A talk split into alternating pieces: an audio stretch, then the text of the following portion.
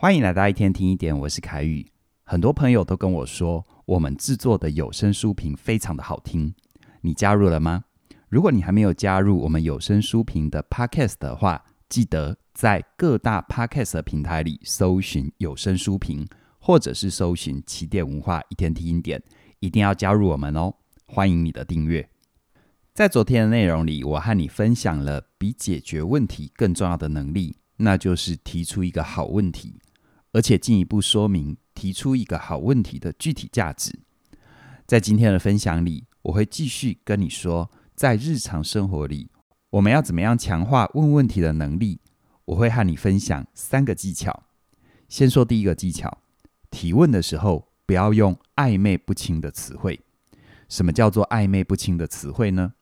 就是在你所陈述的问题里，有自己没有想清楚。或者是没有明确定义的词汇。举个例子哦，我有个学员是高中老师，他说，每到高三选填大学志愿的时候，就有学生问他：“老师，某某科系好不好呢？”他听到这样的问题，就会反问学生：“那你对好的定义是什么呢？是要修课很轻松，没有压力，要容易毕业，还是课业压力大没有关系，但是要能够学到东西？”又或者是毕业之后，这个科系要能够好找工作，最好有直接对口的工作，比如说医生啊、律师啊、会计师啊、老师啊，还是这个科系毕业的平均薪水要比较高，至少高于社会的平均数呢？有的学生哦，被这样一连串的问题反问完之后，就会马上意识到自己的问题其实是不完整的，没有清楚的问题意识。但也有学生。会很单纯的就回老师：“老师啊，你想太多了啦，我没有那么复杂啦，我只是想要知道这个科系好不好赚啊。”我的这个学生听到之后，一样没有直接回答学生的问题，又在反问他的学生：“那你对好赚的定义是什么？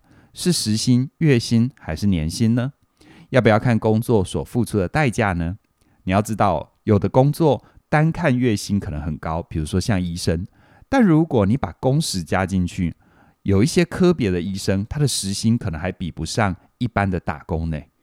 而有的工作单看年薪很高，比如说科技公司的工程师。但如果你考虑到高压、高竞争的工作环境，你必须要用健康作为高薪的代价。那这样子到底算好赚还是不好赚呢？在这个例子里面，学生提出的问题就是很典型的用了暧昧不清的词汇。很可惜的就是他自己也没有意识到。他不知道自己用的词到底是什么意思。一个人提出的问题，在很大程度上反映了他的思考。如果在问题里有暧昧不清、没有精确定义的词汇，这反映出来的就是思考太简单，没有先好好的整理，想过自己要解决的问题究竟是什么。所以呢，要提出好问题的第一步，就是在提问之前先思考，并且确认自己。完全弄明白自己所用的每一个词汇。再来呢，第二个技巧，那就是问题要具体，不要问太大的问题。那什么叫做太大的问题呢？简单来说，就是这个问题它不是简单几句话能回答的，要完整回答，可能都要写一本书。举个例子，就像有学员会问我，老师要怎么样提升表达能力？老师要怎么样改善人际关系？你简单的换位思考一下，如果你是我，你要怎么回答呢？提升表达能力和如何改善人际关系，像这样大的问题，真的要好好回答，都可以开一门课、写一本书了。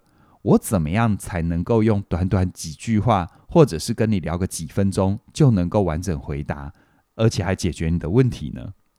如果你硬要我回答，我就只能给你一个大原则、大方向。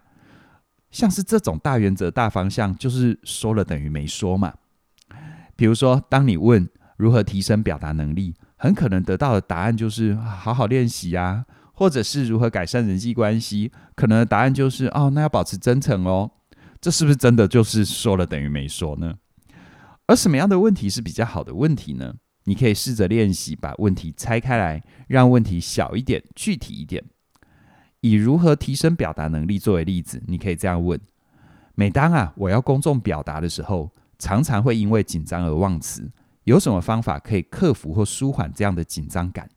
或者是我在开会的时候想要表达自己的意见，却常常被主管点出说话没有逻辑、没有重点。那有什么表达技巧或架构可以帮我解决这个问题？像这样的提问，是不是比如何提升表达能力好多了、具体多了？所以呢，问题越具体，才能够得到或者是找到相对应的答案。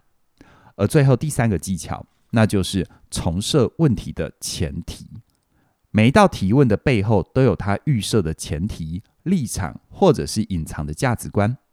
而重新设定问题的前提，就是还原脉络，找出这些前提、立场、价值观，从不同的角度，甚至于完全相反的方向去挑战他们、质疑他们，重新提出一个新的问题。举个例子哦，有一个学员就跟我分享，他和女朋友自从同居之后，吵架的次数就明显的变多了，问我要怎么办。如果是你，你的好朋友向你请教这个问题，你会怎么回答？要给他什么样的建议呢？在回答之前，我们不妨先想一下哦，和另外一半同居之后，吵架频率变高怎么办？这个问题的预设前提或隐藏的价值观是什么呢？就是哦，这个提问者会认为同居之后吵架频率变高是个需要解决的问题。可是，如果我们对于这个前提提出挑战跟质疑呢？它真的是一个需要解决的问题吗？和另外一半同居之后，吵架频率变高了。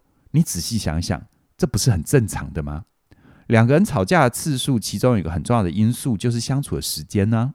相处时间越长，是不是越容易产生摩擦？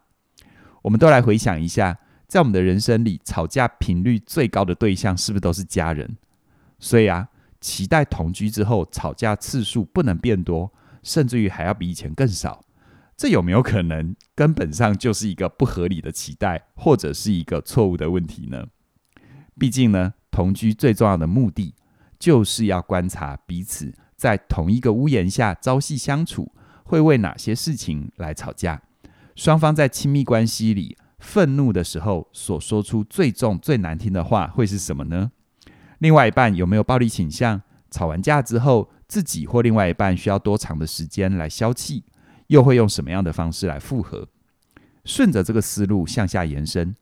既然同居之后吵架频率变得频繁是不可避免的，也许我们可以把原先的问题重新定义成：在同居之后，如果吵架了，有什么样的地雷是绝对不要踩的，或者是如何透过每一次的争执，更加了解并且认识另外一半。所以呢，经由思考问题的前提，去质疑他、挑战他，进一步的重设前提。我们对于原先的问题，就可能会有截然不同的认识和对应的解决方案。在其他的领域里，也有很多类似的例子啊。比如说，我们都认为电脑一定就要有散热风扇，但是贾伯斯质疑并且挑战了这个理所当然的前提。他认为哦，在电脑里面装个风扇，不仅会让外观看起来比较大、比较笨重，风扇呢也会发出噪音。所以呢，他重设了前提。提出新的问题，要怎么样在不使用风扇的状况底下，让电脑不会过热呢？这帮助了苹果推出有史以来最安静、体积最小的个人电脑。再比如说，航太领域里面，火箭一直是用完即丢的一个一次性的工具，而科学家、工程师也都觉得这很合理，没有什么不对。可是马斯克就质疑、挑战了这个前提，他认为。火箭既然是一种运输工具，在这世界上没有任何一种运输工具是设计成只用一次就丢掉的啊。所以呢，借由重设前提，它实现了火箭可以回收的技术，大幅降低火箭发射的成本。它把每一次的发射费用降低到原本的百分之十啊。所以最后我们来复习一下三种可以提升问问题的能力的技巧。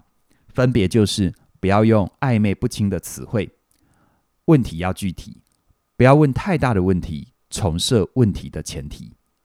希望这两集的小专题能够让你对于问问题这件事情有不同的认识跟启发。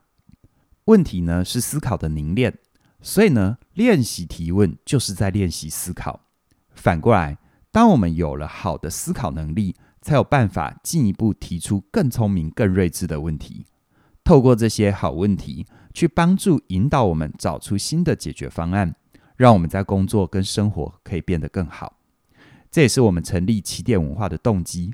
我们希望透过问出一些好问题，帮助相信我们的朋友，可以从不同的课程里获得启发跟改变。很鼓励你可以加入我们的线上课程，就像我自己的线上课程《全方位职涯思维》，会帮助你重新定义职场。专业有价，帮助你重新定义专业的价值，而自信表达力让你能够回到表达的本质，让你可以绕过这些套路跟招式，直接建立起关于表达的思考能力。当然了，过好人生学，它可以帮助你重新定义生涯发展。这课程不仅给你学习的引导，也都在为你示范重新问出一个好问题。详细的资讯在我们的影片说明里都有连结。期待你的加入。那么今天就跟你聊这边了，谢谢你的收听，我们再会。